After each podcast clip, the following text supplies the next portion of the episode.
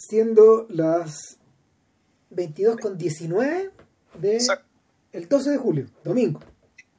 Domingo 12 de julio del año 2020, este es el cinema número 318.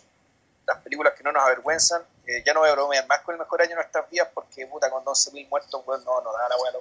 No, No, pues, weón. no, no. Ni antes tampoco, era un puro desatino mío, weón, puta la weá. El, este. Es Este- manera, es manera de soltar presión, pinche, weón, sí, lo comprendemos. ya, bueno. El punto es que el, este podcast va a estar dedicado a una película chilena relativamente reciente, Emma, llamada Emma, de Pablo Larraín. sí, Y, y hay que mencionar también al dramaturgo, a- al guionista. a Guillermo digamos, Calderón. que, que hay, aquí hay una mano, la mano también se nota harto. Yo tengo, yo tengo una relación complicada con la película porque, bueno, yo la vi en caliente, muy encima, y me tocó reseñarla en, en ese momento.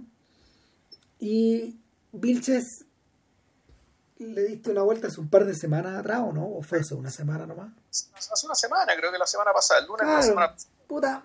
Y, y, y la- y hablamos y me, y me convencí. Me convencí de que había que hacerla. Yo, la verdad, eh, Ah, bueno, yo ni siquiera te propuse hacer el podcast de la película. Yo te dije, No. bueno, bien, y esta cuestión me dejó pensando, cosa que ocurre, que ocurre cada vez menos con las películas. Que puta, claro. Entonces, no, y, y el, lo- a mí me, pas- me pasó lo mismo. Lo que ocurre es que eh, los momentos en que está, los momentos en que la película fue vista, en el de su estreno, y ahora, post 18 de octubre, post pandemia, post no sé qué huevada, digamos, eh, alteran, alteran la manera de acercarse, pero también lo que morigera la reacción ante la película eh, es que hay ciertas hay ciertas cosas que decantaron y otras que, que, bueno que todavía no digamos yo todavía tengo tengo atravesadas algunas cosas. No, sí, hay cosas que la... A ver, bueno, ahí está la, la teoría respecto a qué es esta película, digamos, y, da, y de qué se trata, y aquello de lo que la película realmente se trata, eh, de una u otra manera eh, trasunta la película misma también. sí y las y la, y la desborda La desborda, y a mí en mi caso la debilita, es decir, la película se debilita con, su, con el objeto de su trama.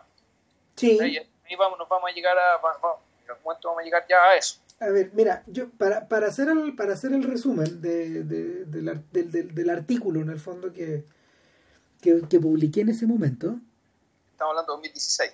no, pues no, pues, La película es del 2016, ¿no? no, si es del 2019. Si Emma es de hace Emma fue estrenada como cuatro meses antes del estallido, ponte tú. ¿Así? Se va a cumplir un año de que se estrenó. Pronto, no sé, por ahí. Claro, entonces yo quedé con la fecha 2016 porque eh, o vi un grabado o algo de lo que se estaba filmando que hacía alusión a esa fecha.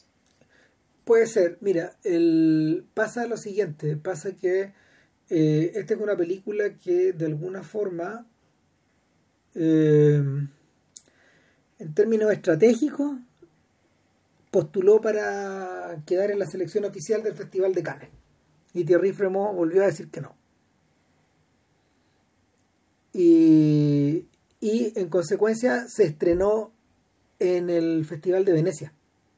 Ya, Entonces llegó a las salas un poquito antes que Joker, ok. para que tengáis como una referencia. Más o menos eso pasó. No, era, no eran cuatro meses, eran menos, mucho menos antes. Fue casi encima del estallido. Estaba terminada de antes. Y se terminó casi durante el verano, al final del verano, estaban, estaban haciéndole la post. Ocurre que en ese momento me pasaron dos cosas. Es evidente cuando uno ve Emma que eh, la reina está rompiendo con parte de eh, las cosas que había filmado entre Fuga y entre Neruda. Es decir, esta, esta suerte como de trilogía más uno de, de filmes históricos, de filmes históricos sociales. ¿A qué me refiero? Me refiero, no sé, a, a Tony Manero, a Postmortem y a No. Claro, Esa trilogía y que, que- que- y que un- es, una, es, un, es un ciclo que está cerrado sobre sí mismo, de alguna forma. también puse por la prensa alguna vez que yo sentía que Fuga y Neruda eran dos caras de la misma moneda.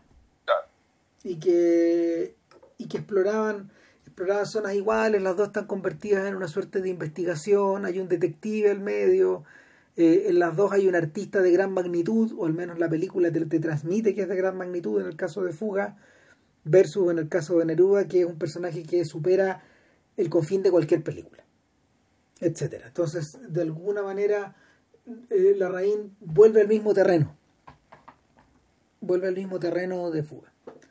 El club, eh, el club, es, el club es un, es un descolgado o el desarrollo de eh, una obra de teatro que él presentó eh, junto con Roberto Farías, es una coautoría, entiendo yo, en el Teatro de la Memoria, obra que yo fui a ver y que de alguna manera va de la mano con el club. O sea, se gira, es un planeta que gira con, con una, con una mm, con un satélite a su alrededor depende de cada cual elegir cuál es el planeta y cuál es el satélite, pero ambas, ambas giran en torno, uno, una en torno a la otra. ¿Qué es lo que es distinto entre medio de esto, entre medio de Neruda y Emma? Bueno, Jackie. Jackie, que a Vilches le gusta mucho, de hecho. Sí, a mí, me gusta, a mí no, no, no, sé si me gusta tanto, pero es una buena película. Eh, es un proyecto que... Eh, es un proyecto que ya venía impulsado por su productor, el director, el director del Cisne Negro,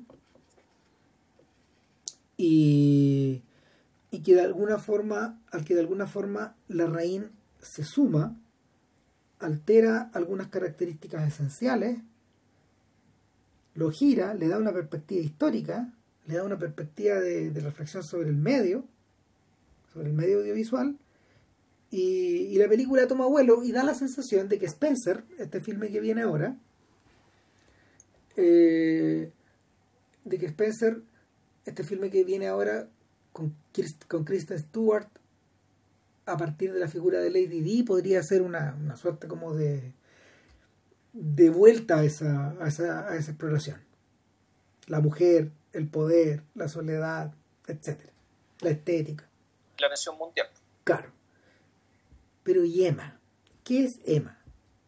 En el artículo yo comentaba que yo sentía que eh, era claramente la raíz pisando terreno nuevo y que de alguna forma eh, era un terreno que implicaba la negación de, o, el dejar atrás em, a esta trilogía histórico-social y plantarse, plantarse de otra forma, de, de otra manera en el, en el terreno de, no sé si de observar la realidad, pero en el fondo de, de, negociar con la materialidad de las cosas. ¿A qué me refiero? Los primeros 20 minutos de Emma son tan fuera de lo común, están realizados con tanta intensidad, eh, sin tomar prisionero, sin darse tregua, completamente lanzado al vacío.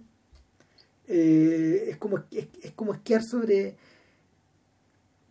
es casi como esquiar sobre el agua y no caerse, que, que, uno, que uno queda con la sensación de que eh, la raíz prácticamente se está inventando de nuevo, está comenzando de nuevo, está alterando algunas básicas de su lenguaje o de cosas que habíamos visto antes para, para poder meterse en otro terreno, como que nos anuncia que está pasando eso. Eh, la película por lo mismo, la película por lo mismo, eh, no es un pescado fácil de atrapar y sin embargo, en la medida de que va avanzando, lo que me pasaba, estoy hablando de, de, lo que escribí, lo que me pasaba era que eh, el filme era incapaz de sostener ese mismo nivel de energía a lo largo de todo el metraje. Y eso redundaba en diversos problemas.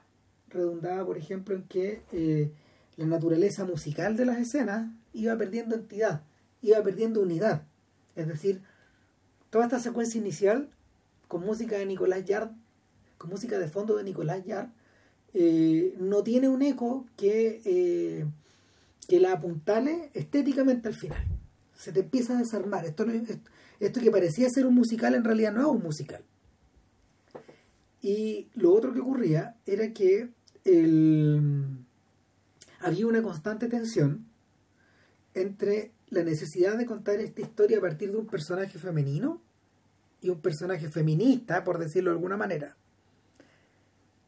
eh, versus eh, la versus la permanente em, la permanente realización del propio cineasta de, estar contando una historia de mujeres siendo hombres y, y esa tensión esa tensión va siendo modelada durante la película de diversas maneras hay momentos en que resulta muy bien hay momentos en que la cosa se pone derechamente maniquea y, y, se, y, se, desmorona en el fondo. Hay momentos en que la obra pierde unidad por lo mismo. Entonces, el, lo que uno tiene, lo que uno tiene es una escultura que finalmente, que no está finalizada. Esa es mi impresión, cuando, es la primera impresión que me, que me quedó de Emma. Y sin embargo, disfruté con tanta intensidad tantas secuencias de la película que no puedo decir que la experiencia haya sido mala. Entonces uno salía muy desorientado, sobre todo viéndola en el cine. Me da la sensación que cuando uno la ve en una pantalla más, más, chica, eh, los tentáculos de este, de este pulpo eh, no te... ¿Cómo se llama? No son tan pegajosos. Y uno se puede escapar más fácilmente y mirar con más distancia. Ahora, pasó que después, justo después del estreno de Emma, vino el estallido. Y de inmediato me dieron ganas de escribir de nuevo sobre Emma. Mm. Pero de inmediato, de inmediato. Sí, claro, cuando aparecen las tesis, es decir, un grupo de bailarinas, weón, ¿cachai? De Valparaíso, ya tú decías. Puta, claro, entonces, el, a ver, el, ¿cómo se llama? Siendo otra cosa, o sea, siendo que la, la, lo que te muestra Emma no es gente como las tesis. No es otra cosa. Pero, pero como dicen en Twitter con el huevo esto del Same Energy, este meme del Same Energy, ¿cachai? Tú decís, ya. O sea, puta, a veces efectivamente el arte por serendipia o por lucidez, bueno.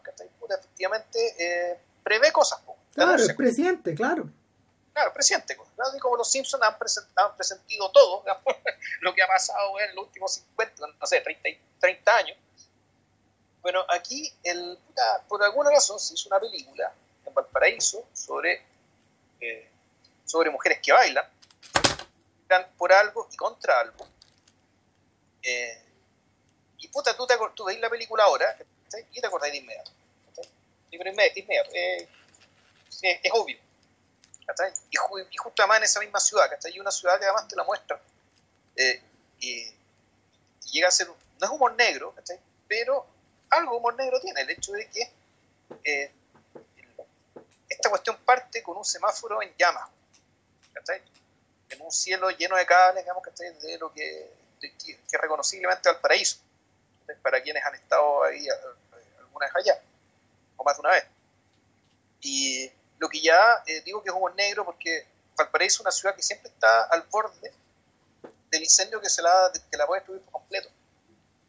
Pero Santiago es una ciudad que está, que rodeada por el fuego amenazada por el fuego, que el fuego es una espada de Damocles para Valparaíso.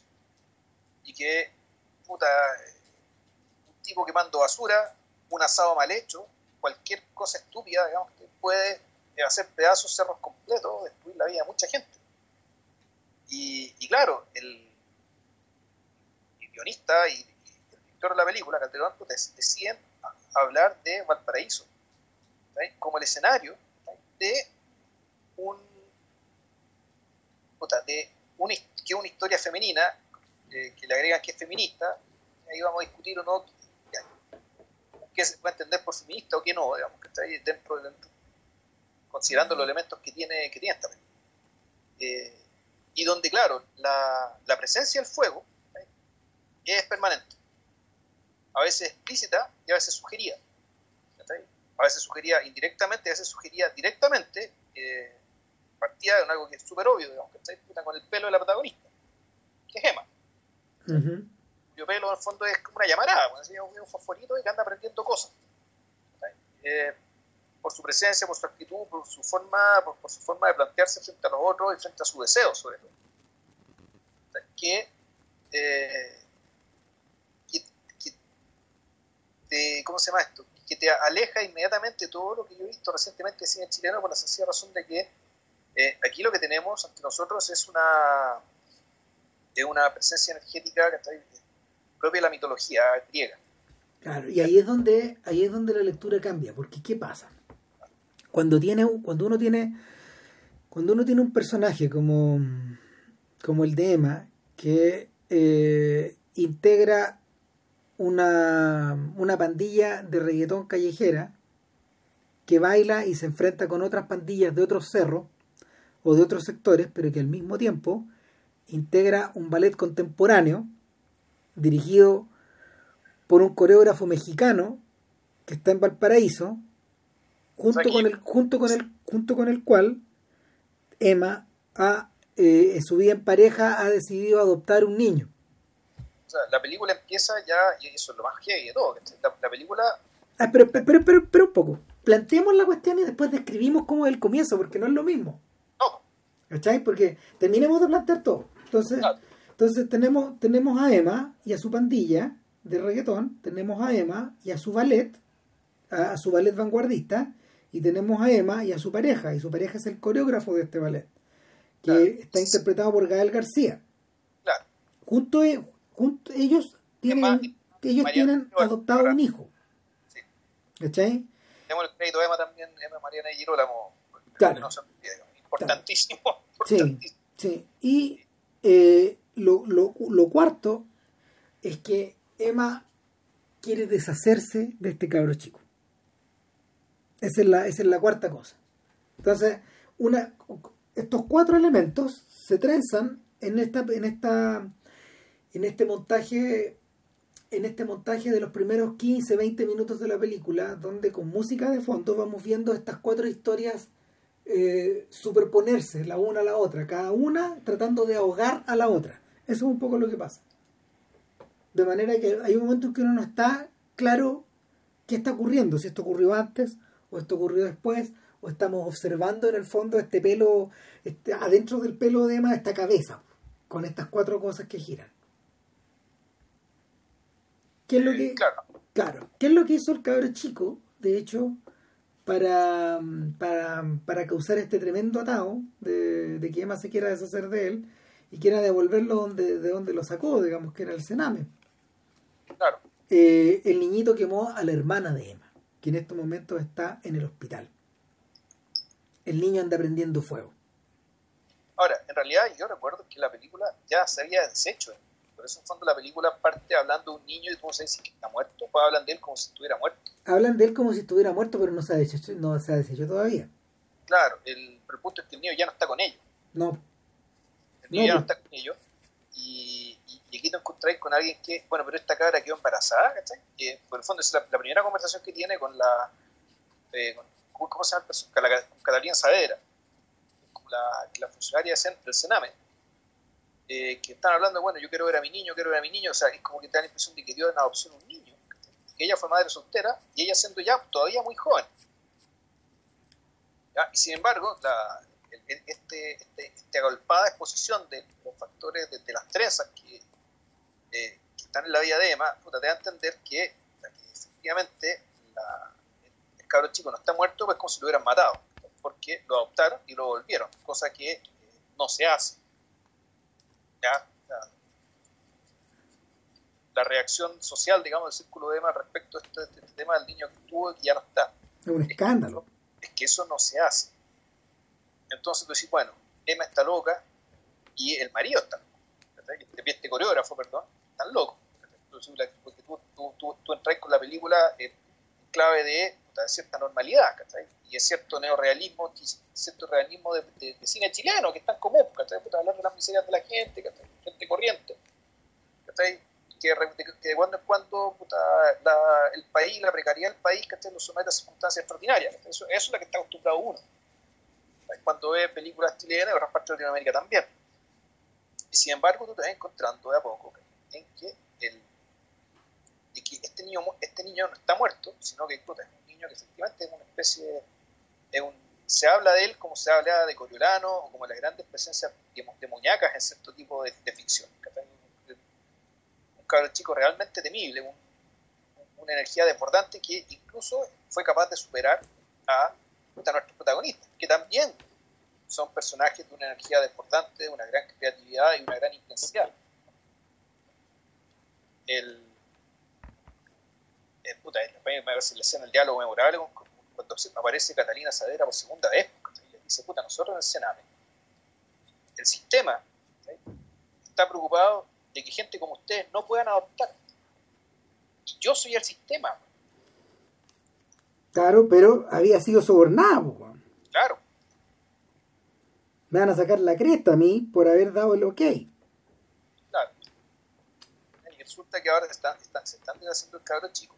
Y tú entre medio además tú te das cuenta que la relación entre, este, eh, esta pareja, entre Emma y el coreógrafo, ya no me acuerdo el nombre, digamos, pero que como el coreógrafo, también es una relación, eh, una relación, siquiera vamos a decir que es de amor-odio, porque es un cliché, esto es algo, es algo mucho más fuerte. Una ah. relación de una dependencia tremenda, y también de una eh, es bonito esto de que la, el fondo de una, de una honestidad tal que realmente se hacen cosas atroces, eh, pero no en el supuesto que las cosas atroces ya no duelen, sino que duelen mucho, porque sin embargo eh, ese dolor es parte de lo que construye la relación, la relación todos los días. Claro, no sé, pues, ese pito todo fascinante de chancho infértil, weón. Claro.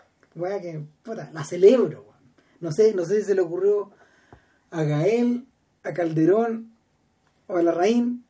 O a Di Girolamo. O a Di Girolamo, pero felicitaciones. Grande el chancho infértil claro, eso lo, celebramos como si fuera un chiste, pero tú viendo la película, esto no es un chiste, bueno, aquí estamos, estamos terreno de casa.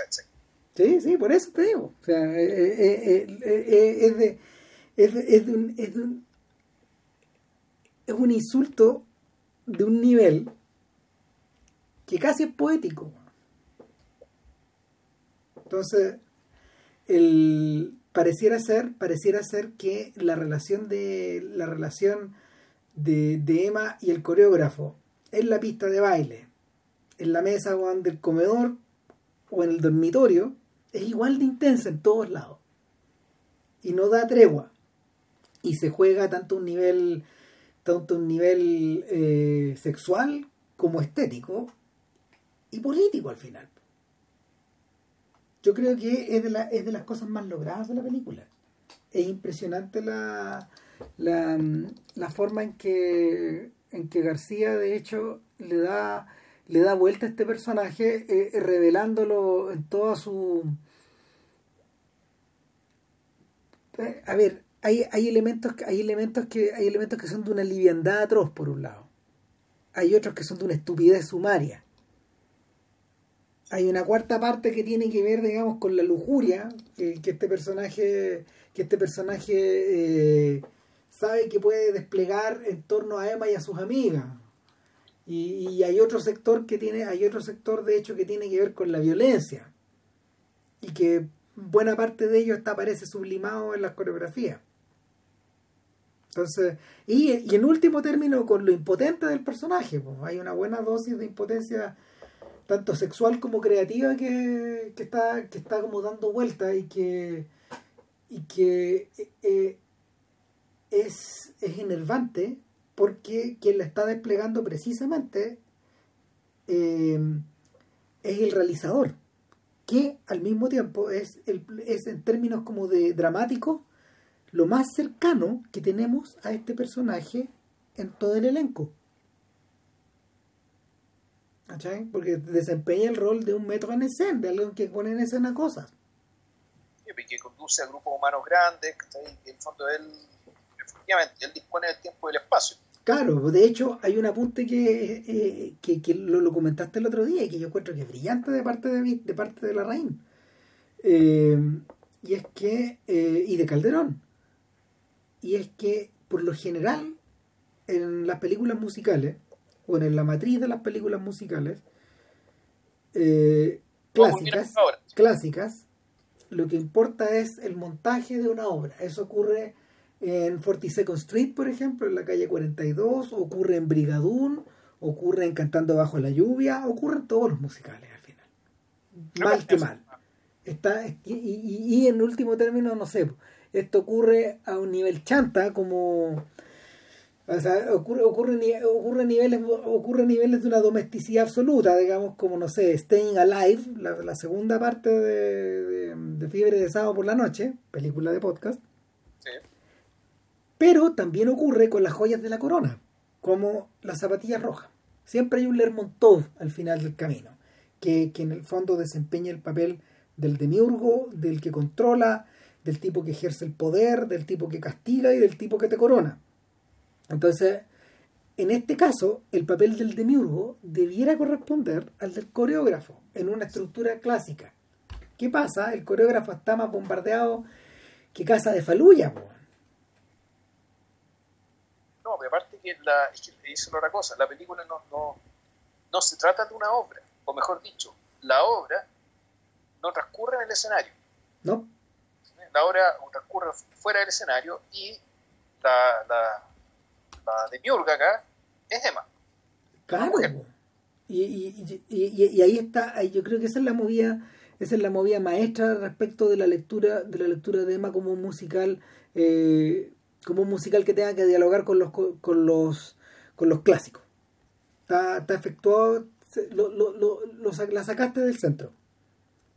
Por otro lado, Emma eh, no funciona como la clásica película donde, los, donde el personaje femenino es el importante y por lo mismo no funciona como el cisne negro y sobre todo no funciona como momento de decisión de Herbert Ross donde tú tienes dos bailarinas que están eh, peleando por la pugna. Están, perdón, están en pugna por tener el dominio del, del material entonces, el, tampoco, tampoco hace sentido por ahí. Y, y, en ese punto donde uno tiene que decir, ah, ok, parece que Emma es un musical falso o es otra clase musical. Y, y yo siento que ahí hay, un, ahí hay un punto débil.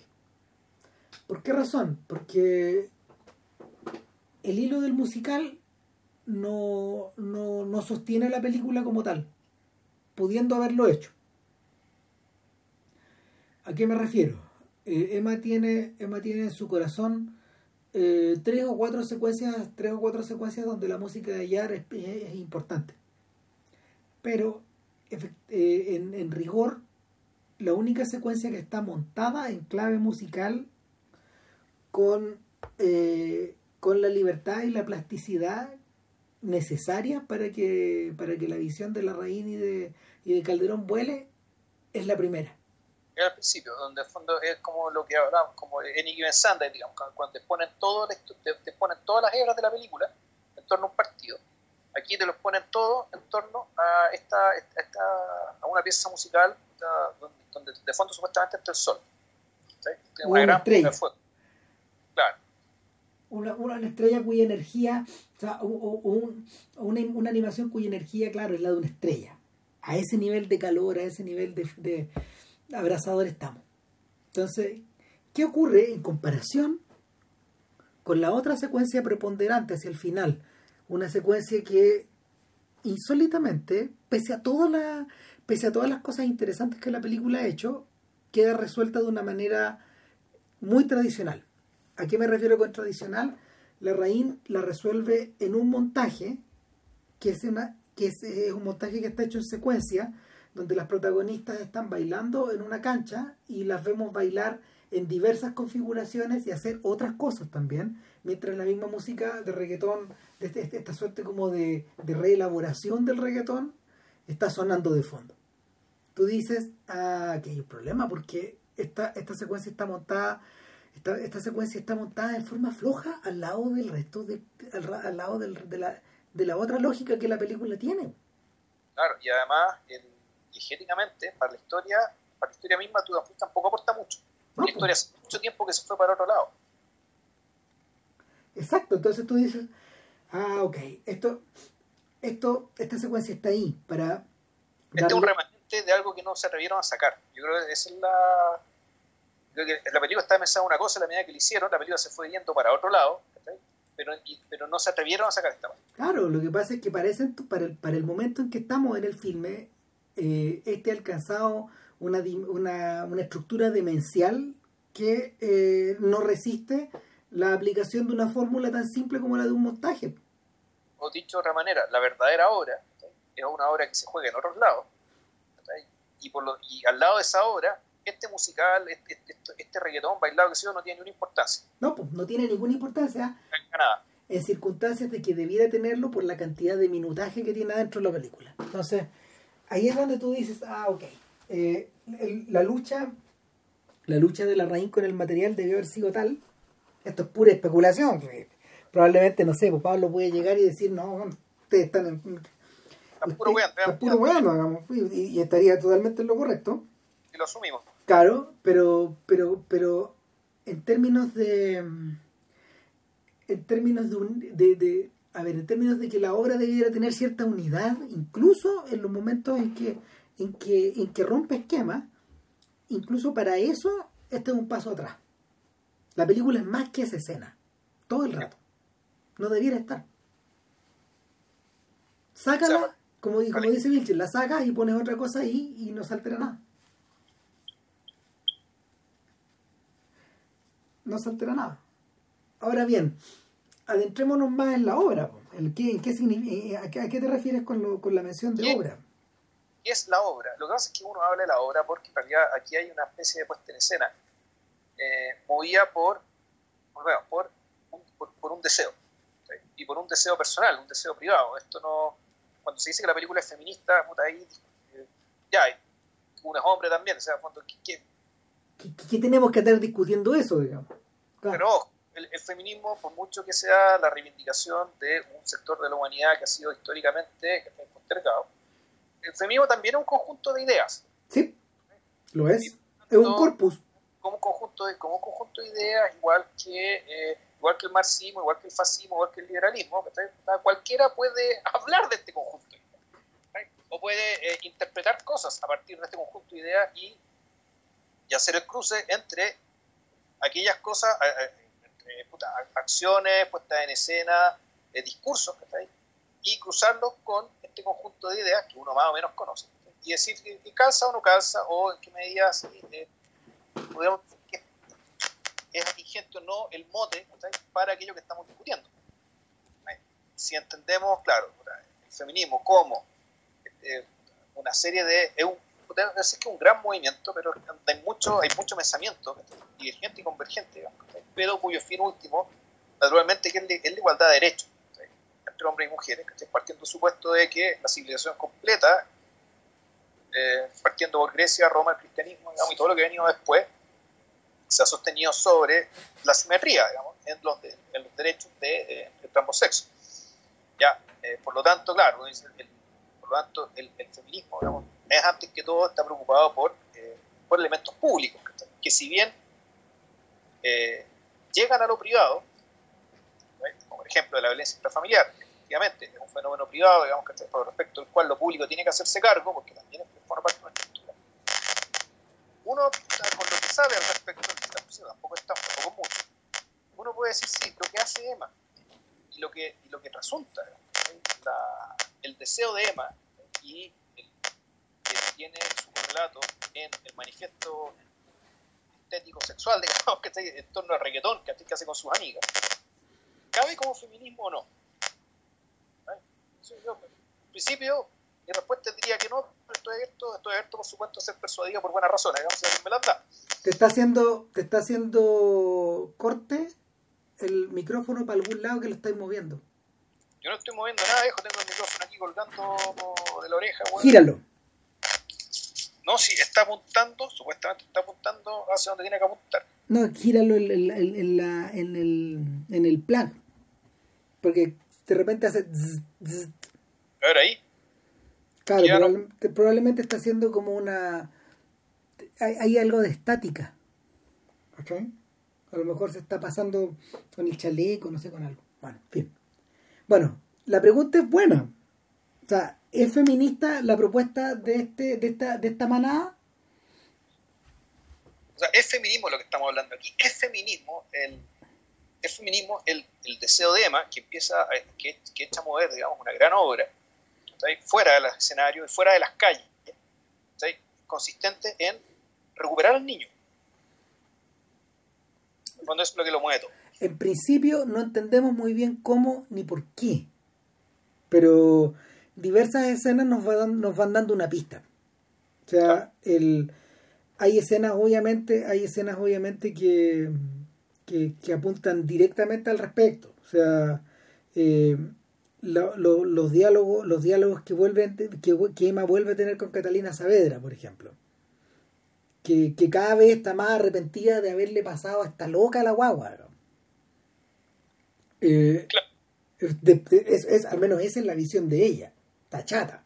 A estos locos, los dos están locos. Sí, sí, A ojos de ella y a ojos de nosotros también. Claro. Esta es una pareja que en realidad no está capacitada para hacerse cargo de nadie. Porque en realidad, puta, lo que tú ves es que viven en una guerra permanente y una guerra que además eh, los absorbe. O sea, en el fondo no hay espacio para un tercero. No. No, y de hecho, de hecho, el, al lado, alrededor de ellos, todos, la, la clica de Emma, el ballet, toda esta gente eh, son, son peones intercambiables en esta batalla de ajedrez. Exacto.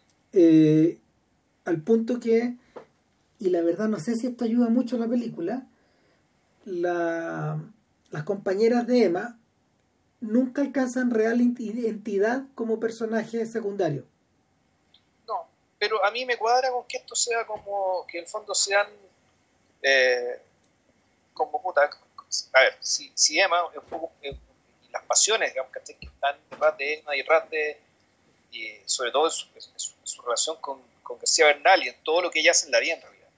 Si ella se mueve con la pasión de un personaje, de un, personaje mitológico, puta, yo, yo, veía esta clica de gente, esta clica de mujeres en torno a ella, tú decías, estas son las vacantes estas son, estas, vacantes.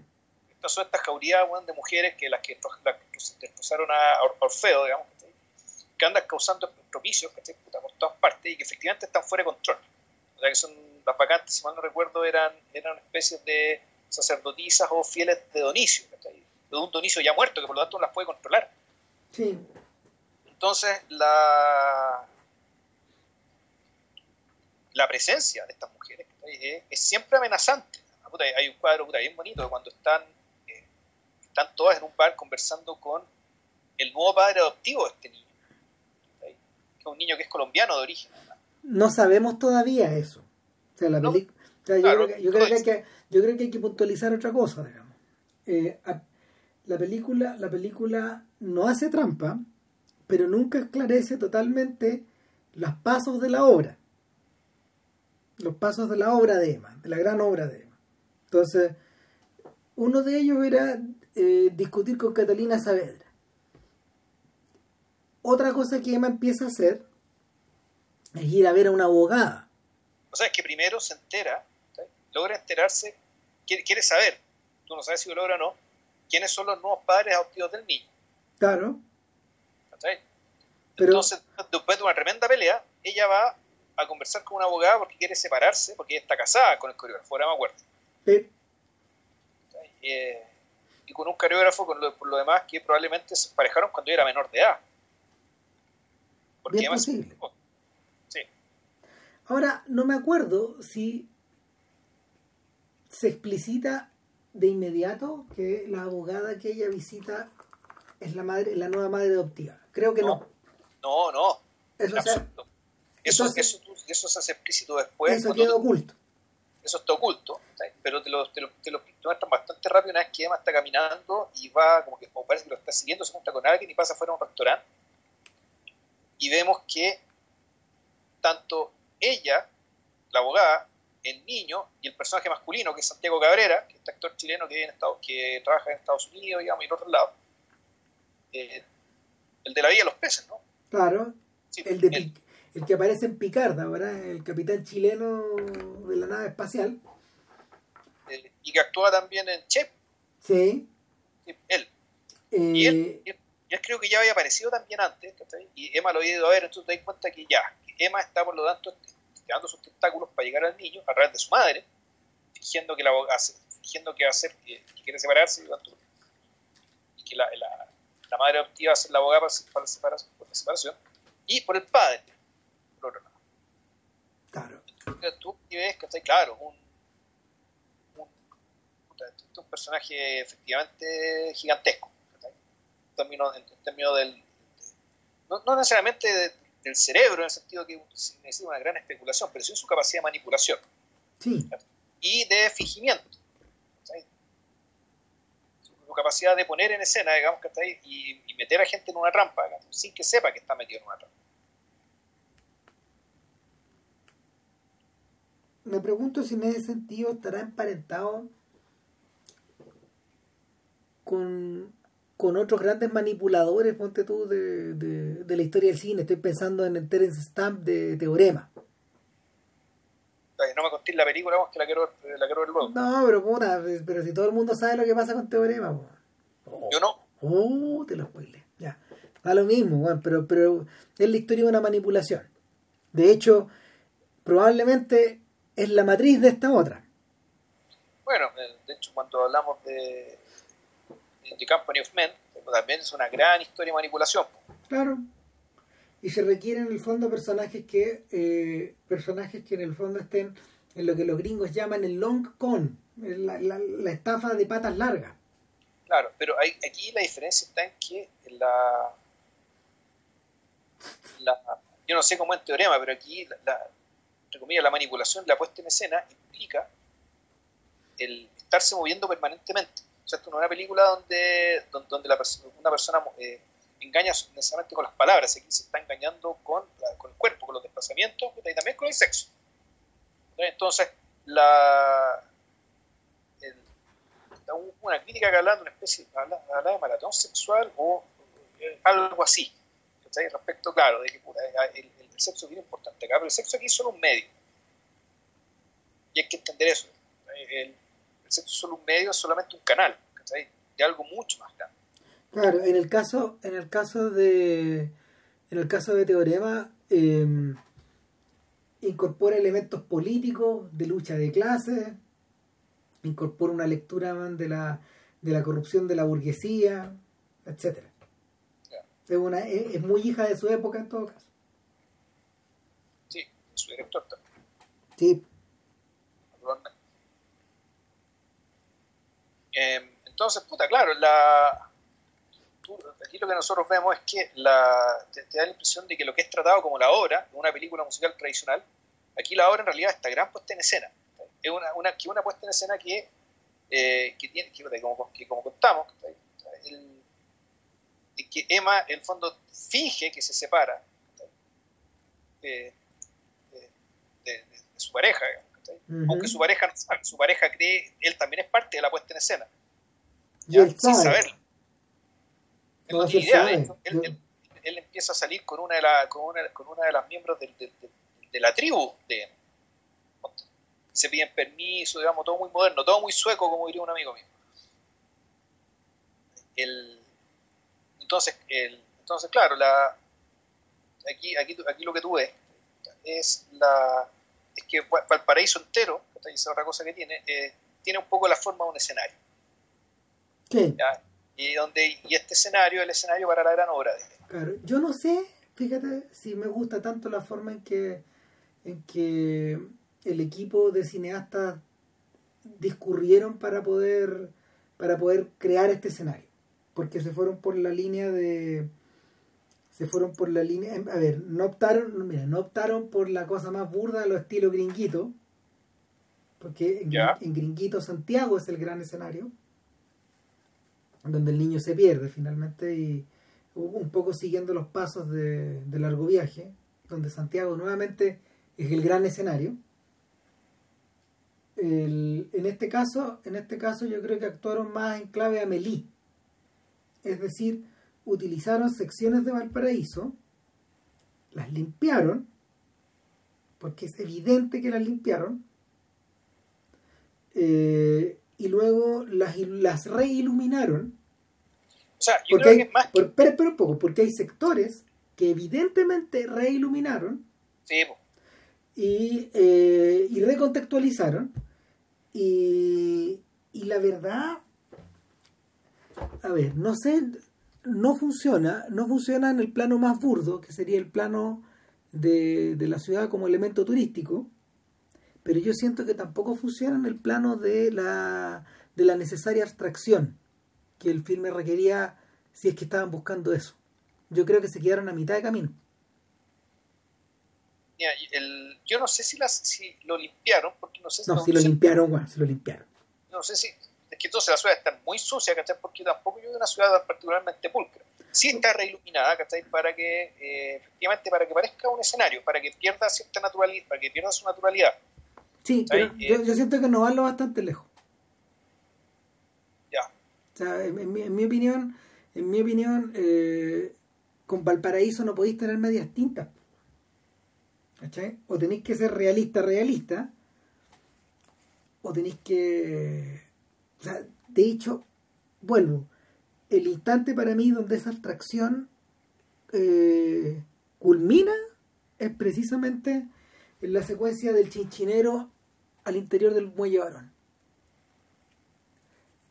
Ese es el nivel de abstracción que, que yo creo que Emma requiere para poder llevar a cabo el programa final, digamos. Porque en otras ocasiones perdí la mano, pues hay momentos donde hay momentos donde Emma, por ejemplo, no sé, baja baja por una baja por una baja por una pendiente y ves iluminados cada cada cada cada borde del cuadro, digamos, y está súper bien compuesto. Sí. ¿Cachai? Y tú decís, ah, ok, ya, pero eso lo he visto en comerciales. ¿Cachai? ¿No? pero yo eso no lo había visto. Yo quedé muy impresionado con ese edificio. esa iluminación con neones verdes, Juan, ¿Sí? Sí, no, puta. Eh, yo todo el rato estaba pensando precisamente en ese edificio, Juan. Ilumíname lo mejor que eso. No, a mí me parece. Yo creo al revés. Yo creo que está súper bien esa toma. En, en realidad, y por el, por el revés, la manera de filmar el interior de esa bodega es brillante, Juan y, no requiere, no requiere esos niveles de transformación que Emma, que, que, está proponiendo todo el rato. ¿Cachai? Yo, yo creo que ahí es donde, ahí es donde tropieza. o lo hacís de una forma o lo hacís de otra. Y el. O, o, filmas los paraguas de Cherburgo o filmáis las señoritas de Rochefort la forma en que la forma en que la forma en que Jack Demy por ejemplo filma en la calle en la señorita de Rochefort es alucinante precisamente por eso porque requiere muy pocos elementos para poder terminar de concretar el asunto. Y lo que tenía es un nivel de es un nivel de puesta en escena magistral nomás no hay nada que decir. En cambio en cambio en esta película yo creo que hay, este, la, película está dispareja, Yo siento que a nivel, al nivel de, de, desde los tiros de cámara hasta la forma de iluminar está dispareja. No, no, no hay unidad, a eso voy. O sea, no hay unidad, porque, porque el, me interesa más, de hecho, todos los, todos los, todos los, todas las secuencias que están hechas en el plan incluyendo por ejemplo el incendio del el incendio del, del camión de bomberos cuando cuando finalmente en una de las salidas eh, consiguen que consiguen que el bombero que, Cabrera en el fondo saque el camión y luego luego de alguna manera se la se la ingenia para incendiarlo. Y yo creo que eso está mejor filmado que, que esa toma que esa toma mm, cómo se llama tan estética. No era necesaria esa toma mucho. O al revés, si vaya a hacer mucho, sé más. Sí, bueno, yo creo que hay limitaciones, pero yo creo que al, y la impresión que tengo es que en realidad aquellas tomas donde efectivamente no podéis lograr el nivel de producción no, que, que queríais lograr era porque esas, esas tomas las iba a arreglar el fuego. Que el, y, el evento del fuego aquí es una especie de correlato de, como expresión gráfica de lo que está pasando con Valparaíso, digamos, está Con Emma yendo de un lado a, de un lado a otro, moviendo, la, moviendo su trama. En el fondo aquí, el, aquí, aquí, aquí tú, lo que, ves es que en realidad Emma es el fuego. El fuego que está quemando cosas, que las quema ella misma. En el fondo está en, una especie de historia paralela respecto de lo que ella está haciendo para recuperar a este niño. Entonces, la, la, la, película creo que se empieza a debilitar a medida de que la, se, empieza, se empieza un poco a, se empieza a cerrar la historia. Se empiezan a cerrar los tentáculos. El, la, el, niño, que era que, puta, que, al principio te lo muestran como una especie de presencia terrible, un, un, un, demonio capaz de agotar las energías de estas personas incombustibles, resulta ser un cabro chico como cualquier otro. La, puta, todas las proezas, más, que proezas, toda la planificación de Emma y, el, y, la aproximación a este niño, a partir de la manipulación con los padres, a, a partir del sexo, puta, termina siendo no más que en fondo una, una forma de juntar dos familias. Entonces aquí la cosa poco a poco empieza a, a caer en el drama familiar más o menos estándar. Sí. Con una solución que no es tan estándar. Que, eso, eso sí me parece que, que, que es interesante. Que, que, dentro de todo igual es cosas forzadas. Es decir, en algún momento lo que, lo que quiere Emma, y aquí voy a contar ya al final, que está aquí por spoiler, qué sé yo, lo que, lo que termina siendo Emma, y toda su, toda, su, toda su manipulación y todo lo que pensó en su cabeza, digamos, en su cabeza, su llamará, en esa llamará de cabeza que era, bueno, por una parte, recuperar al niño, eh, convencer a los padres que a recuperar al niño. Eh, no necesariamente viviendo con el niño, sino que encontrar una forma de mantenerse, estar obligada a mantenerse cerca de la otra familia fundirse con la otra familia de alguna forma, si se lo llega a proponer, si una de las razones... Una de las... extenderla, o sea, tener una, lo que, puta, como la serie Modern Family, que en el fondo ya, puta, armar una familia a su pinta. El, hay varias conjeturas que uno puede echar a flotar al respecto. Eh, el filme invierte una buena cantidad de energía en contarnos de la, la forma en que Emma coletea al interior de, la, al interior de las camas de, de, de esta respectiva pareja. se mete con los dos. Y se acuesta con cada uno. Claro. Y genera, y genera una genera una relación, genera una relación de eh, más bien light con el marido, pero genera una relación de dependencia con la abogada, que no puede vivir sin Emma. Y que, y que, y que por lo mismo hay una hay una suerte hay el, a mí me gusta harto, a mí me gusta harto el personaje de Paola Giannini eh, la abogada. Sí. Porque por un lado, por un lado hay un impulso que es como, hay un impulso que, que tiene que ver con la sororidad al principio, después con el, con el, con, con la, con la empatía, después con la sexualidad y en cierta medida Emma eh, se le, a, a, a, a, la abogada se le despierta hasta un impulso maternal por Emma es una, es una mezcla de cosas es una melcocha que finalmente explota una vez que eh, Emma decide dar un paso adelante después de haberse conseguido un trabajo como profesora en la misma escuela a la que asiste su ex hijo. Claro. Y. por, por lo demás, tiene una función estelar, creo yo, la Amparo Noguera. Sí.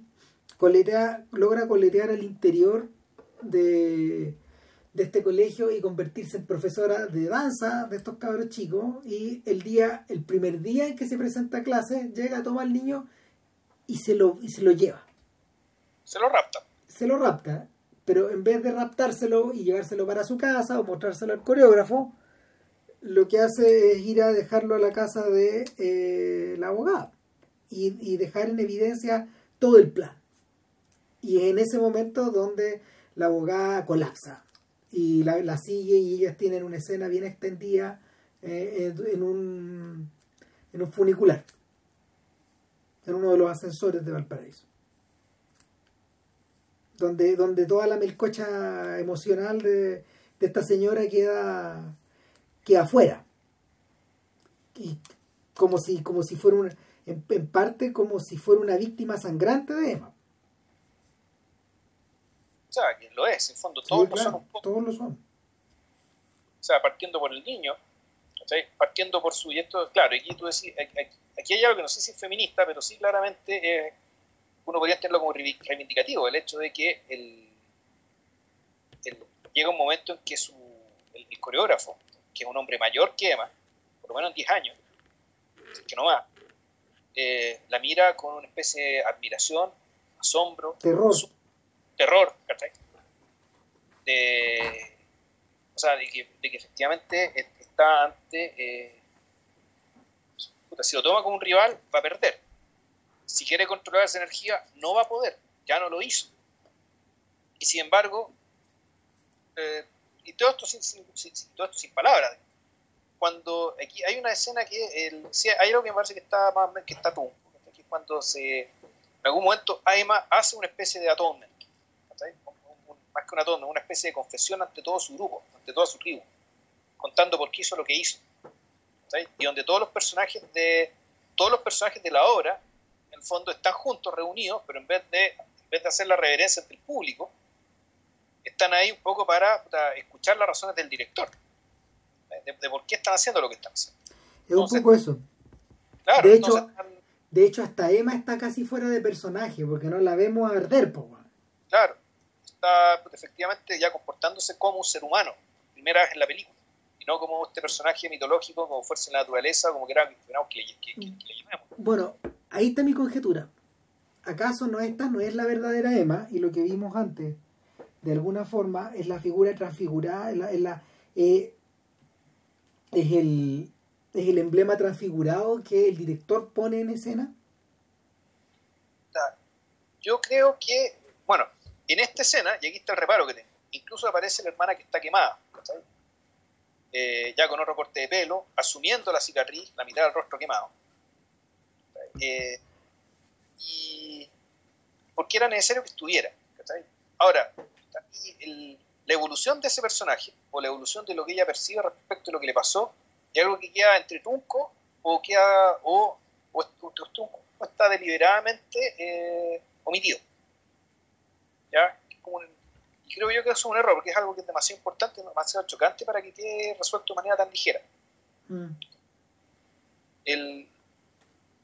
o sea, de ah. hecho, de hecho, el problema que el problema que eso tiene es que reduce al reduce a, al hecho mismo a la categoría a la categoría de un magazine. Una, anécdota. Claro es una de las es una de las cosas que motivó a Emma a hacer la obra. Claro y, al mismo tiempo tú decís bueno el volvemos el fuego esto se trata sobre el fuego. Con el fuego siempre se quema alguien y es, y es natural que alguien resulte dañado cuando hay fuego, sobre todo cuando hay mucho fuego. Eh, y aún así, esto queda efectivamente queda reducido a, lo anecdótico. Cuando en realidad tal vez debería ser más importante. Em, yo creo que en el fondo está toda la gran obra de Emma, en el fondo y la creación de, esta familia su pinta, en el fondo lo que nos están contando es es una historia de domesticación del fuego, del fuego domesticado.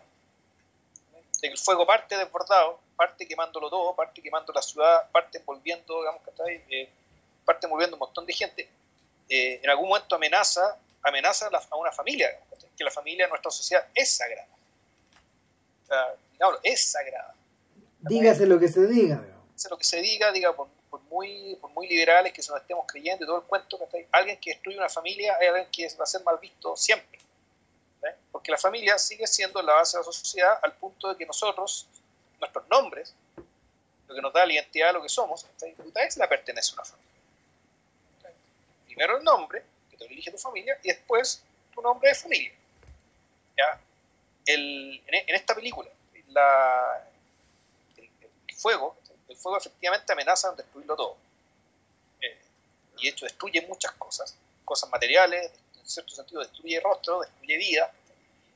Eh, pero llega un momento en que este fuego ya decide, decide eh, encontrar un hogar, donde, el, hogar propicio donde arder.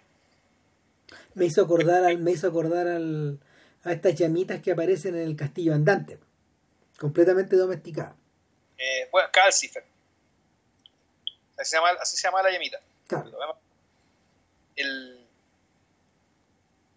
claro, entonces este es un fuego que en algún momento toma la decisión, o siente que debe eh, establecer un hogar donde poder arder de una manera ya, eh, en cierto sentido, funcional. Calor de hogar, etcétera. Exacto, el calor de hogar. Y por eso es que la película termina, la última toma, es Emma comprando parafina en el servicentro. O sea, básicamente fuego, fuego envasado para calentar la estufa de la casa. Siendo que ella se ha pasado con un lanzallamas, paseándose por todo el paraíso, eh, está quemando, quemando lo que se le ocurra. sin embargo, la cosa termina. Está comprando parafina para, eh, para su hogar. Un hogar que está compuesto por él, su marido, el, niño chico que va, que va, a estar con ellos, también va a estar con la otra familia, y un hijo, un, hermano de, del niño colombiano. ¿Por qué? Porque el niño que está esperando Emma es hijo del papá adoptivo, o sea, el fondo de Santiago Cabrera. En fondo, la, tú te das cuenta que la eh, Emma, en realidad, claro, volvemos, es esta gran puesta en escena, eh, elaborada por esta persona que en fondo es puro fuego, y ahí, y ahí de nosotros usamos las palabras equivocadas, porque hablamos de manipulación, pero eso implicaría, claro, un nivel de cálculo y de premeditación y de un, temperamento puta, muy cerebral. Pero es que está lo que pasa es que durante un buen tercio, por lo menos un tercio de la película, está filmado como tal. Claro. O sea, de Parecía casi, pero el perfil de Emma no calza del todo con eso. No, pues no, si el, hay que acordarse que este filme es impar donde hay ciertas cosas, como ya hemos dicho numerosas veces, hay ciertas cosas que están filmadas como no deberían, en principio, de acuerdo a una suerte de lógica, e incluso a veces de acuerdo a lo ilógico dentro de esa lógica. Entonces, hay, hay cosas que no calzan, hay escenas que, hay, hay escenas que chocan con otras, hay, hay personajes de hecho que parece que van a ser importantes y no lo son. Eh, Emma para, para todos los efectos en ese sentido es pura búsqueda. Es pura búsqueda. A mí me da la sensación de que eh, uno podría bien, uno, bien podría decir que la película a la reina se le perdió en algún momento. Pero uno podría adoptar la actitud del crítico condescendiente y decir esa weá. Pero eh, yo diría que al revés, la reina está buscando todo el rato en Emma otras formas. Y y es posible que eh, el, fantasma de el, fantasma o la realidad de esta domesticación a la que tú te refieres sea precisamente una no sé pues a lo mejor una especie de comentario en torno a la domesticación del artista ¿cachai? El, cuando uno cuando uno observa Neruda lo, lo, que tú tienes es un artista que eh, está más allá de cualquier domesticación posible salvo la que se administre él mismo o sea, eh, bueno, Neruda, o sea, Neruda en el fondo, eh, aquí lo que están diciendo es que Neruda es tan grande que en el fondo se inventó su perseguidor, se inventó su crítico, se inventó, eh, en el fondo está, inventó, un diálogo de Platón, solo que su dialogante no solo conversa con él, sino que además lo persigue. Está claro. Claro. El, la, la, la, la, la, dimensión de Neruda es nada menos que cervantina. Vamos a esos niveles algo, efectivamente gigantesco. Claro, es Cervantino, no sé, el Quijote se inventó, se inventó, como se llama, a, a Sidiamete Benengeli, pero al mismo tiempo se inventa Cervantes en la obra. Y en la segunda parte los, los, personajes están leyendo la primera. Claro. Entonces, claro, es, es, un poco eso. Es un poco eso lo que pasa con Neruda. Y en ese sentido, en ese sentido se arreglan se arreglan un montón de, problemas y limitaciones que había en, fuga. Y, esa cosa que está abierta ahí se puede, se puede cerrar de alguna manera, aunque, aunque Neruda no esté tan lograda como película. Pero algo, algo, algo de esa inquietud se, se arredra, se acaba, digamos, se cierra. En este caso yo creo que, eh, y por lo menos desde el punto de vista que prefiero mirar, Emma, eh, la reina todo el rato está buscando distintas formas, distintas maneras de acercarse, distintas estructuras de diálogo. Lo que está buscando es precisamente aquello que no logra, que es sostener sus primeros 20, 30 minutos. Sí, pues. y en el fondo, puta, yo creo que uno podría hacer un listado, un listado de películas que efectivamente parten de una manera tal que, que la cuestión, y que en realidad no se pueden sostener, y siguen siendo muy buenas películas igual, pero la sensación de que, de, permanente pérdida, y incluso, tal vez, incluso la, misma palabra, también aplica, de domesticación, que en el fondo la película te la termina domesticando un género, o te la termina domesticando, una forma coherente de cierre. Estaba pensando tú el crimen, el crimen perfecto. Sí, totalmente. Cuyo comienzo es una cuestión que está, casi fuera del cine. Realmente es algo, es algo maravilloso. Pero al mismo tiempo también uno puede preguntarse muy legítimamente, ¿es posible sostener una película completa a ese nivel? Entonces tú decís la respuesta sí, pero tendría que ser una película más bien corta.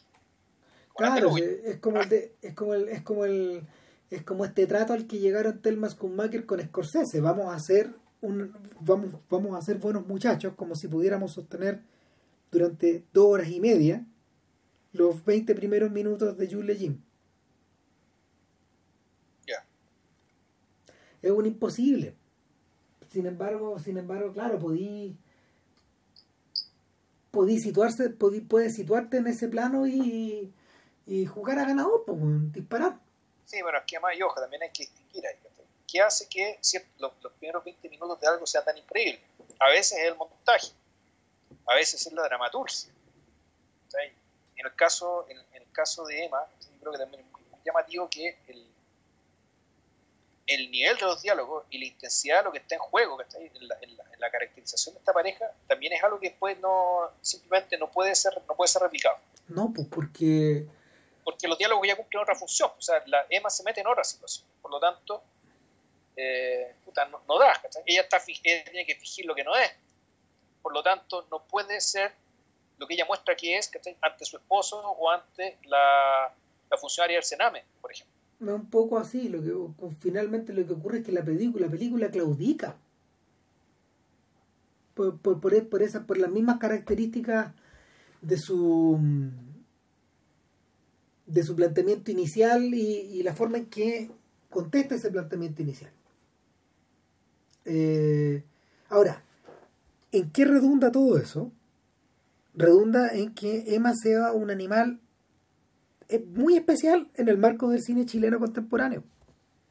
Absolutamente típico. ¿Por qué razón? Porque en estos días, ¿qué es lo que es lo que, qué es lo que la gente está buscando? ¿Qué es lo que los directores no del nivel del, no, no, no, no solo del nivel de la reina, sino que también los más jóvenes están buscando, eh, están buscando filmes que puedan, estoy explicando de una manera fría, que puedan salir al exterior, que puedan estar en festivales y que puedan de alguna manera entrar a discutir en este mundo como del nuevo canon o de o donde o donde o donde existen como se llama una suerte de impulsos que parecen vanguardistas o que parecen, parecen honderos en algunos casos, pero que finalmente son resueltos en términos de mercado. Por muy volada que la película sea. Interesantemente, eh, los filmes de Lelio han ido en la dirección contraria. Uno a uno. Eh, Lelio parece estar aspirando a una suerte de, de, de, trabajo al interior de una estructura clásica. Que en, que en La Mujer Fantástica eh, es puesta a prueba en determinados momentos. En determinados momentos en que la película se eleva por encima de eso y entra como al terreno de la fantasía o entra al terreno de eh, o entra al terreno de las de la estetización por otro lado o entra a al terreno de, del género, del musical, por ejemplo, o de, del cine de fantasmas, etcétera. Y, y, la, y, la, y, la, película la película soporta esta, estas tensiones. Pero, eh, no sé, yo pienso, yo pienso en otros títulos que, que de alguna forma eh, funcionan, funcionan, funcionan como al interior de estos al interior de estos esquemas como de festival previamente digeridos. ¿Cachai? Y que... y que finalmente, no sé, pues, terminan, terminan no, no, no voy a decir que son gatos por liebre, pero terminan más domesticados de lo que Emma termina al final. Esta película se escapa de eso. Se escapa hasta de su audiencia en el fondo. Pelea con la audiencia, porque yo creo que no hay, no hay persona que vea este filme que eh, no discuta no, o no se siente en algún momento impelido a discutirle cosas a la película o a encontrarla discutible. Sí, claro. Que yo creo que es choro también. Obvio. O sea, el, el, efectivamente es una película que parte, eh, yo diría que es deliberadamente el perfil, el perfilamiento que hace, este perfilamiento inicial, que está atractivo, pero al mismo tiempo profundamente chocante.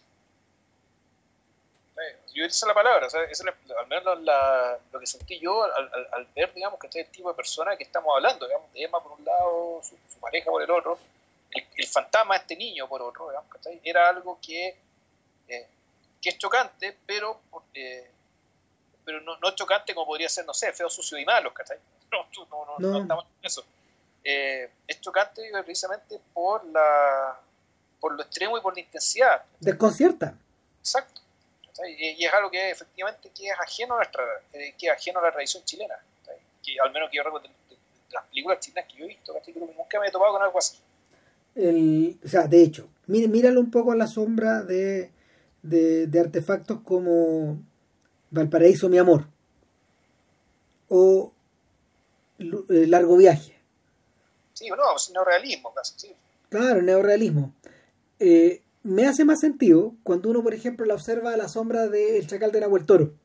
Porque esa es una película que discute consigo misma y, y con la audiencia respecto de la forma en que está haciendo eh, que está, en que está recreado el caso respecto de lo que esa la, la, la formalidad de esa recreación pretende decir acerca de eh, la condena social al protagonista o el protagonista concebido como un botín que se reparten entre los distintos estamentos de de cómo se llama de este mundo de este mundo post sentencia de, del chacal.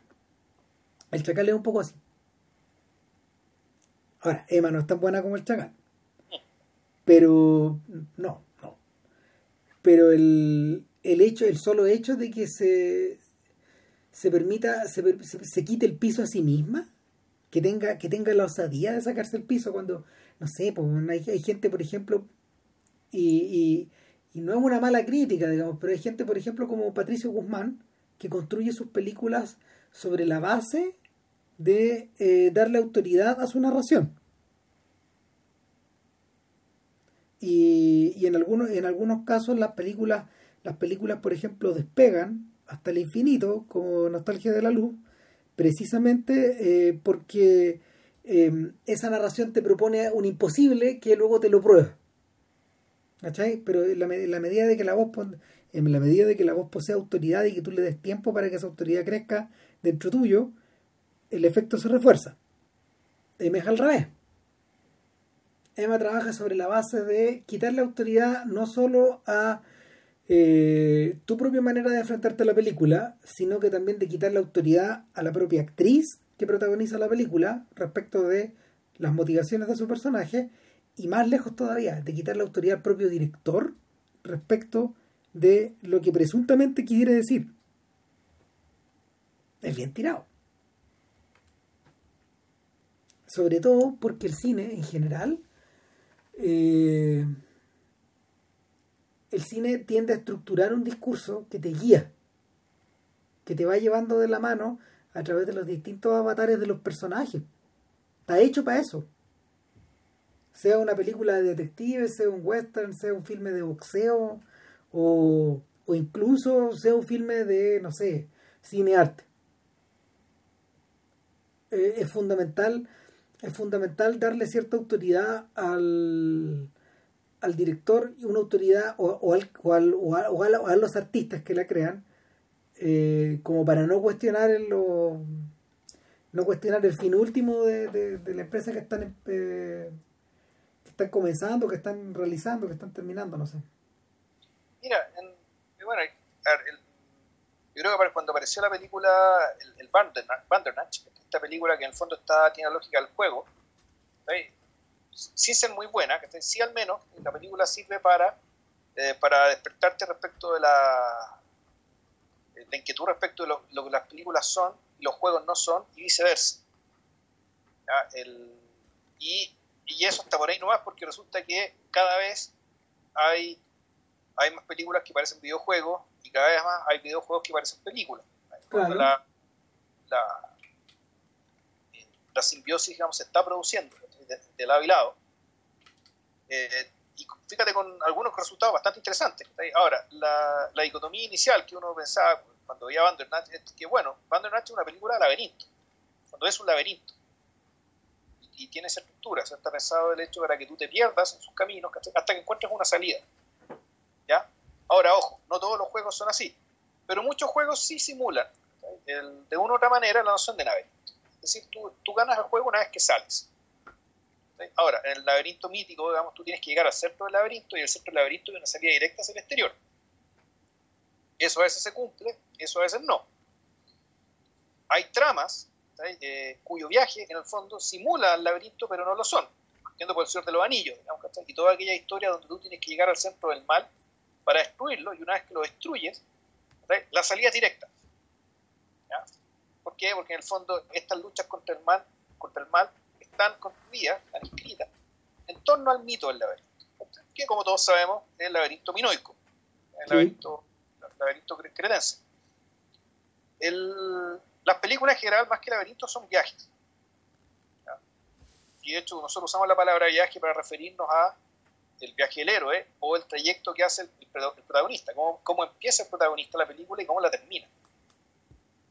¿Ya? Entendiendo que ese trayecto, en parte de elaboración propia, pero sobre todo, es su respuesta ante las cosas que le pasan durante la película y que, hacen, que son generalmente las que hacen que la película sea, y perdón que use la palabra, pero bueno, esto antes que la entretención, entretenida amena o interesante de ver. Ahora, eh, según esto, lo que está diciendo Ram, es que la película en cierto sentido se boicotea deliberadamente respecto de, eh, de, las autorías, o mejor dicho, las autoridades que nos guían en, este viaje, de los vigilios digamos, que, nos están guiando en este infierno. El director, por un lado, y eh, la misma actriz, por otro respecto de, el, respecto de cuál es el viaje que nos están llevando. Sin embargo, yo creo que el viaje dentro de todo está bastante claro, que efectivamente es un viaje hacia la domesticación, y que es un viaje que, y ahí está, es un viaje que en cierto sentido fue rasado por el deseo, pero que al mismo tiempo te lo muestran como si hubiera sido ejecutado muy cerebralmente. Entonces, claro, ahí podría entender yo que Ramírez dice, efectivamente la película se desautoriza, porque en el fondo te, te da a entender una cosa y sin embargo lo que ocurre parece ser otra, que no necesariamente calza con lo que la misma película nos mostró, acerca del personaje. De hecho, tengo otra sugestión. ¿Ya? Eh, viejo, sugestión es un anglicismo, weón. Igual tengo otra sugestión. Ah, ya. Eh, el, a propósito del de, el estallido social y de ver a Emma a la luz del estallido social, la conclusión de la película, acaso no es, estoy siendo muy burdo, la conclusión de la película, una, o una de las conclusiones posibles es acaso que todo estallido finalmente se domestica? O sea, en realidad lo que ocurre es que lo que yo lo que te quiere decir la película es que al otro lado del fuego está el futuro. ¿Está ahí? Yo creo que, y eso es algo que, que, algo que, la, experiencia nos dice. En algún momento las cosas van a arder, en algún momento el fuego se va a apagar. Y lo que esté al otro lado será lo que determine lo que sea nuestra vida después de esto. Bueno, es precisamente lo que está puesto en escena en el ballet inicial. O sea, que, es una visión. No tenerlo como una visión. Sí, claro. Y eh, interesante. Es, una, es un ballet al que creo que no se le vuelve a hacer mucha más alusión. Hay un par de cosas nomás. Pero, pero la, la obra nunca aparece representada ante un público. da la sensación, o, la- eh, o podríamos pensar al revés, lo que estamos viendo, esta, esta representación que va entrecortada y que va puntuada por estos, por estos ni- distintos niveles de la trama, distintos niveles de enredo en los que está metido Emma, eh, en los primeros 20 minutos, corresponde precisamente al instante en que la obra por fin se está ejecutando. Claro, Y ante nosotros, que somos su audiencia primaria. Claro. o sea, uno podría decir, bueno, o re simple, te, te muestra una hora una forma de decir de que ya, un ciclo en la vida, de, un ciclo está terminando y ahora está empezando otro. ¿Entendés? Porque cuando, termino, cuando una obra se, se, presenta, se representa, ya llega el momento en que hacer la otra. Viene Ah. la otra. Ahora, eh, y eso sí me hace sentido al interior de la carrera de alguien inquieto como Larraín. Ya. Y de, y de alguien de alguien muy eh, dado al autocuestionamiento también. No, no lo habla mucho el hombre, pero es cosa de ver las películas. Hay una intensa lucha con. Hay una intensa lucha de argumentos adentro de las películas de este hombre. Y probablemente esa es la razón por la que Neruda y Fuga tienen la forma que tienen. Porque estos dos personas, los dos, el que busca y el, el- el- y el, y el, y el buscado son, son la misma cosa, son dos, son dos elementos de la misma persona o, o del, del, del, del, del mismo impulso, del mismo rasgo. Bueno, el, yo vi Neruda básicamente porque eh, yo la había visto y no es que no me interesara, sino me había cruzado con ella, estaba medio, medio, medio, medio, medio pajero, bueno, ya. Resulta que aparece la filmación de Neruda en Como me da la gana, de Ah, y estáis, estáis viendo las películas que salen citadas. También, sí, pues eso es, puta, es, eh, lo, lo mismo que estoy haciendo con los libros. Estoy leyendo un libro de ensayo, igual que menciona el libro de ensayo, me pongo a leerlo, después vuelvo al libro de ensayo. Eh, así que ahora tengo que ver Princes- eh, la, la película de la María Lee Rivas también. Ya.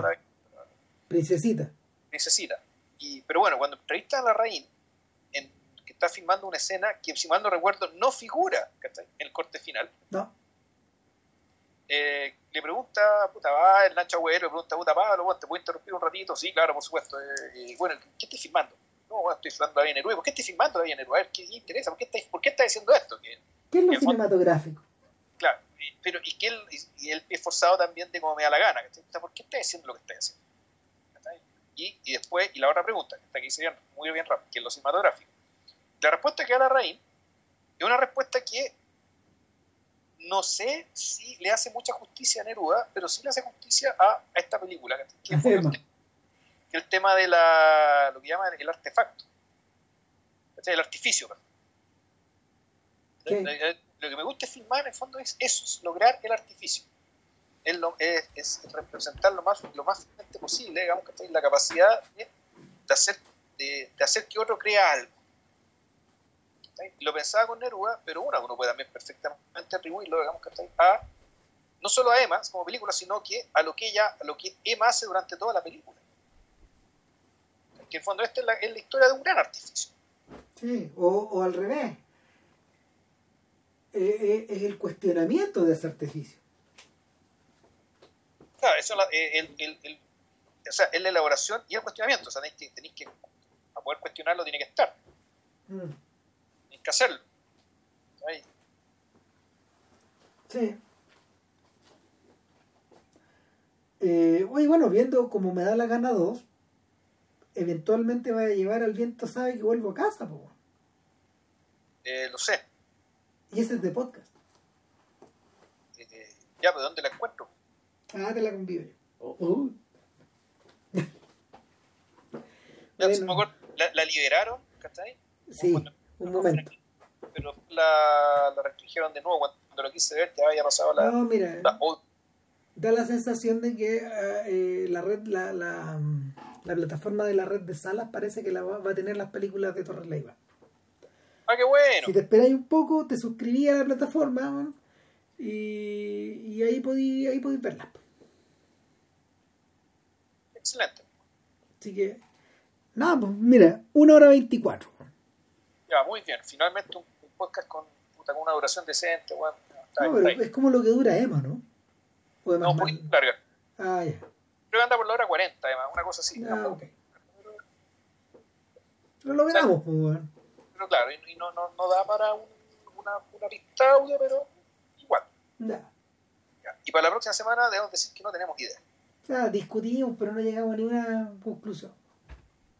Así que Algo se nos ocurrirá. ya se me ocurrirá algo. Sorpresa será. Chau. Ya, que estén muy bien. Gracias por, Nos gracias por, por escucharnos, por lo- si nos tiran buena onda por Twitter o por cualquier lado, se agradece también. Y que estén muy bien. Chau. Y cuídense. Chao.